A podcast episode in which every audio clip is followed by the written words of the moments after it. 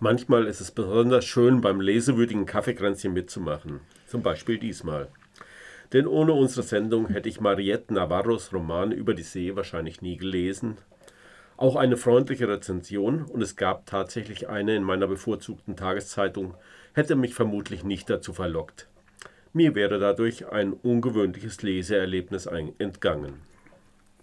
Zitat Sie weiß nicht, ob die Schwäche schon vor der Entscheidung dagewesen ist oder ob sich alles auf einmal ereignet hat, als sie am Ende einer Mahlzeit einverstanden verkündet hat. Sie kann nicht sagen, ob der Wunsch nachzugeben von ihr selbst kam oder ob jemand von der Mannschaft durch ein Wort oder einen Blick ihre nötige Distanziertheit durchbrochen hat. Es scheint ihr, als sei ihr Körper jetzt durchlässiger für die Meeresbrise. Sie hört sich einverstanden sagen mit einer Stimme, die nicht ganz ihre eigene ist. Es ist nicht ihre Arbeitsstimme, ihre Kommandantinnenstimme. Es ist ein höherer, zittrigerer Ton. Als sie, die sehr auf diese Dinge achte, das Wort ausspricht, stellt sie fest, dass es gar keine Zeit hatte, um aus dem Bauch zu kommen. Es ist direkt in, Kehle, in der Kehle entstanden, für alle hörbar, einverstanden. Jetzt, wo ihre Stimme das Wort ausgesprochen hat, muss sie es nur noch befolgen, denn sie ist nicht gewöhnt, mit sich selbst uneins zu sein. Zwischen ihren Gedanken und ihren Aussagen hat es bisher noch nie eine Abweichung gegeben. Da sie gelassen und souverän ist, lässt sie diese kleine Mädchenstimme gewähren, die mitten beim Essen rausplatzt. Sie räuspert sich und wiederholt mit ihrer Kommandantinnenstimme, mit ihrer ganzen Autorität Einverstanden. Zitat Ende. Die namenlose Kapitänin eines riesigen Containerschiffs erklärt sich mit ihrem Einverstanden bereit, ihr Schiff auf offener See kurz zu stoppen.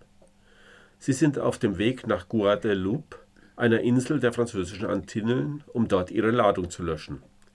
Die ausnahmslos männliche 20-köpfige Besatzung hat sie um den Stopp gebeten.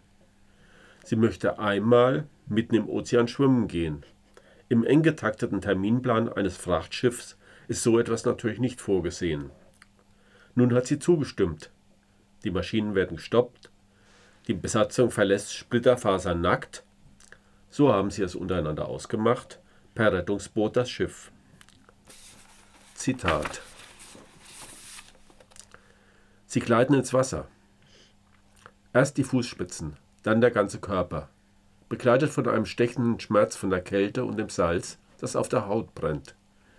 Der riesige Ozean lastet auf den Brustkörben, als ließe sich die gewaltige, stellenweise grau gefleckte See nicht einfach so durchdringen. Das sieht man schon daran, wie sie seit der Abreise rigoros die Wassermassen hinter dem Frachter schließt, der doch alles daran setzt, sie zu teilen. Man zerreißt das Wasser nicht wie ein Stück Stoff, hinterlässt keinen Abdruck wie im Sand oder Schnee. Wer ins Wasser taucht, ist zur Unsichtbarkeit verdammt. Zitat Ende. Die Kapitänin bleibt allein an Deck. Kurz spielt sie mit dem Gedanken, einfach die Maschinen zu starten und die Mannschaft dem Meer zu überlassen. Dann sind die Männer zurück. Aber jetzt sind es plötzlich 21 Mann. Und kurze Zeit später befinden sie sich in einem undurchdringlichen Nebel. Dann scheint dieses Ungetüm von Schiff auch noch ein Eigenleben zu führen. Es wird immer langsamer, hin und wieder überlegt es sich anders und beschleunigt. Der Fehler ist nicht zu finden. Zitat. Aber das Frachtschiff fährt weiter. Es ist kein Totalausfall, nur eine Verlangsamung, eine Trägheit, eine Unmöglichkeit, die Geschwindigkeit zu beeinflussen. Man darf sich noch nicht geschlagen geben, sich nicht für schiffbrüchig und den Gezeiten ausgeliefert erklären. Noch kann die Notrakete warten. Das Schiff durchkreuzt stetig die Wellen und Fischschwärme, summt ein mechanisches Lied, hat sich einfach nur verselbstständigt, macht die Menschen überflüssig und lässt sie es spüren. Zitat Ende. Wer ist der 21. Mann und warum muckt diese Bestie von Schiff?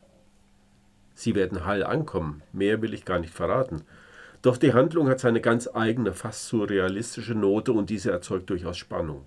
Mariette Navarros nur 160 Seiten starker Roman über die See bleibt stets an Bord dieser Überfahrt.